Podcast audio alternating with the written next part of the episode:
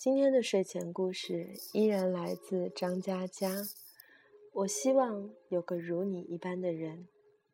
管春是我认识的最伟大的路痴，他开一家小小的酒吧，但房子是在南京房价很低的时候买的，没有租金，所以经营起来压力不大。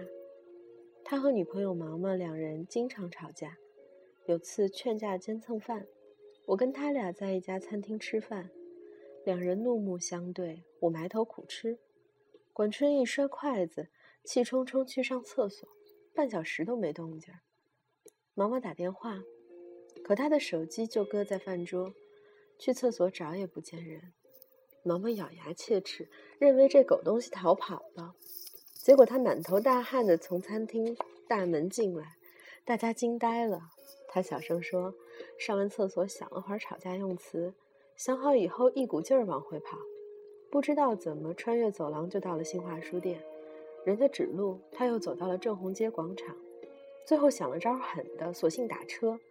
司机一路开，又没听说过这家饭馆，描绘半天，已经开到了鼓楼，只好再换辆车才找回来的。在新街口吃饭，上个厕所迷路迷到鼓楼，毛毛气得笑了。他们经常吵架的原因是。酒吧生意不好，毛毛觉得不如索性转手买个房子准备结婚。管春认为酒吧生意再不好也属于自己的心血，不愿意卖。当时我大四，他们吵的东西离我太遥远，插不进嘴。吵着吵着，两人在二零零三年分手了。毛毛找了个家具商，常州人，这是我知道的所有讯息。而管春依旧守着那家小小的酒吧。管春说：“这婊子，亏我还跟他聊过结婚的事儿。这婊子留了堆破烂走了。这婊子走了反而干净。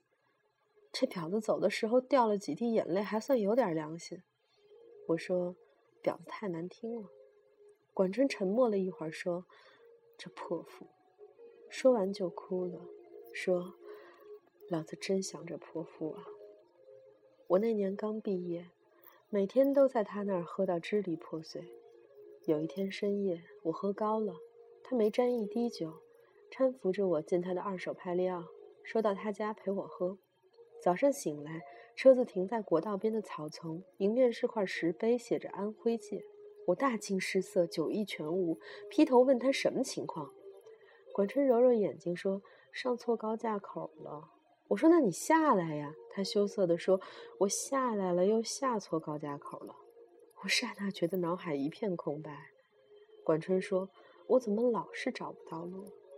我努力平静说：“没关系。”管春说：“我想通了，我自己找不到路，但是毛毛找到了。他告诉我以前是爱我的，可爱情会改变。他现在爱那个老男人。我一直愤怒，这不就是变心吗？怎么还理直气壮的？现在我想通了。”变心这种事儿，我跟他都不能控制。就算我大喊你他妈不准变心，他就不变心了吗？我操，变心他大爷！我说你没发现迹象，有迹象的时候你就得缝缝补补的。管春摇摇头，突然暴跳：“冯蛋蛋都过去了，我们还聊这干嘛？总之，虽然我想通了，但别让我碰到这表，这泼妇。”我心想，这不是你开的头吗？发了会儿呆，我问：“你身上有多少钱？”他回答：“四千。”我数数自己有三千多，兴致勃勃地说：“我有条妙计，要不咱们就一路开下去吧。碰到路口扔硬币，正面往左，反面往右，没心情扔就继续直走。一天天的毫无目标，磕磕碰碰，大呼小叫，忽然寂静，忽然喧嚣，忽而在小镇啃烧鸡，忽而在城里泡酒吧。”艰难地穿越江西，拐回浙江，斜斜插进福建，路经风光无限的油菜田，依山而建的村庄，两边都是水泊的窄窄田道，没有一盏路灯，月光打碎树影的土路。很多次碰见写着“此路不通”的木牌儿。快到龙岩，车子抛锚，引擎盖里隐约冒黑烟，搞得我俩不敢点火。管春叹口气说。正好没钱了，这车也该寿终正寝，找个汽修厂能卖多少是多少。然后我们买火车票回南京，最后卖了一千多块。拖走前，管春打开后备箱，呆呆地说：“你看。”我一看，是毛毛留下的一堆物件：相册、明信片、茶杯、毛毯，甚至还有牙刷。砰的一声，管春重重盖上后备箱，说：“拖走吧，爷从此不想看到他。就算相见，如无意外，也是一耳光。”我迟疑地说：“这些都不要了。”管春丢给我一张明信片，说：“我和毛毛认识的时候，他在上海读大学。”毛毛很喜欢你写的一段话，抄在明信片上寄给我，说这是他对我的要求，狗屁要求，我没做到，还给你。我随手塞进背包，拖车拖着一辆废弃的派利奥和满载的记忆走了。管春在烟尘飞舞的国道边呆立了许久，我在想，他是不是故意载着一车回忆，开到能抵达的最远的地方，然后将他们全部抛弃。回南京，管春拼命打理酒吧，酒吧生意开始红火，不用周末，每天也都是满客。攒一年前，重新买了辆帕萨特，酒吧生意已经非常稳定，就由他妹妹打理，自己没事带着狐朋狗友兜风。夏夜山顶，一起玩的朋友说：“毛毛完蛋了。”我喵喵管春，他面无表情，就壮胆问详情。朋友称。毛毛的老公在河南买地做项目，碰到骗子，没有土地证，千万投资估计打水漂了，到处托人摆平这事儿。过段时间，我零星的了解到，毛毛的老公破产，银行开始拍卖他们家房子。管春冷笑：“活该。”有天我们经过那家公寓楼，管春一脚急刹车，指着前头一辆缓缓靠边的大切说：“瞧，泼妇老公的车子，大概要被法院拖走了。”切诺基停好，毛毛下车，很慢很慢地走开。我似乎能听见他抽泣的声音。管春扭头说：“安全带。”我下意识扣好。管春嘿嘿一笑，怒吼一声：“我操，变心他大爷！”接着一脚油门，冲着切诺基撞了上去。两人没事儿，气囊弹到脸上，砸得我眼镜不知道飞哪儿去了。我心中一个声音在疯狂咆哮：“这王八蛋，这王八蛋，这王八蛋！老子要是死了，一定到你酒吧里去闹鬼！”行人纷纷围上，我能看到几十米开外毛毛下白的脸和一米内管春狰狞的脸。图一时痛快，管春只好卖酒吧。酒吧通过中介转手，整一百万，七十五万赔给毛毛。他带着剩下的二十多万和几个搞音乐的朋友去各个城市开小型演唱会，据说都是当地文艺范儿的酒吧，开一场赔五千。看到这种倾家荡产的节奏，我由衷赞叹：真牛逼呀！我也离开南京，在北京、上海各地晃悠。管春的手机永远打不通，上 QQ 时看到这货偶尔在，只是连简单聊几句。我心里一直有疑问，终于憋不住问他：“你撞车就图个爽吗？”管春发个装酷的表情说：“他那车我知道，估计只能卖三十多万。”我说：“你赔他七十五万，是不是让他好歹能留点钱自己过日子？”管春没有立即回复，又发了个装酷的表情。半天后说：“可能吧，反正老子撞的很爽。”说完，这孙子就下线了，留个灰色的头像。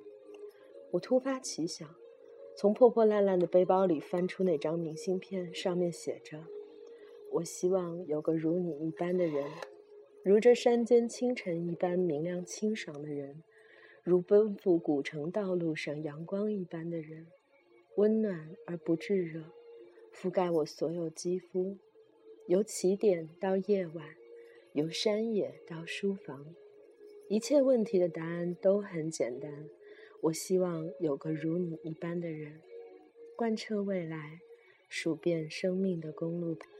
我看着窗外的北京，下雪了，混不下去。我两年后回南京，没一个月，大概钱花光光。管春也回了，暂时住我租的破屋子。两人看了几天电视剧，突发奇想去那家酒吧看看。走进酒吧，基本没客人。就一个姑娘在吧台里熟练地擦酒杯，管春猛地停下脚步。我仔细看，原来那个姑娘是毛毛。毛毛抬头微笑着说：“怎么有空来？”管春转身就走，被我拉住。毛毛说：“你撞我车的时候，其实我已经分手了。他不肯跟我领结婚证。至于为什么，我都不想问原因。分手后，他给我一辆开了几年的大切。我用你赔给我的钱，跟爸妈借了他们要替我买房子的钱，重新把这家酒吧买回来了。”毛毛说：“买回来也一年了，就是没客人了。”管春嘴巴一直无声的开开合合。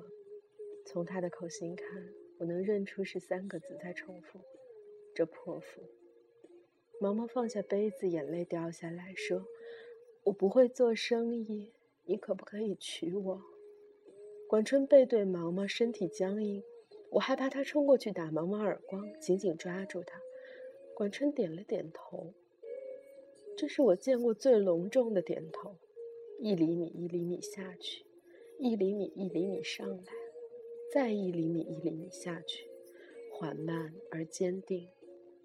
管春转过身，满脸是泪，说：“毛毛，你是不是过得很辛苦？我可不可以娶你？”我知道旁人会无法理解，其实一段爱情是不需要别人理解的。我爱你是三个字，三个字组成最复杂的一句话。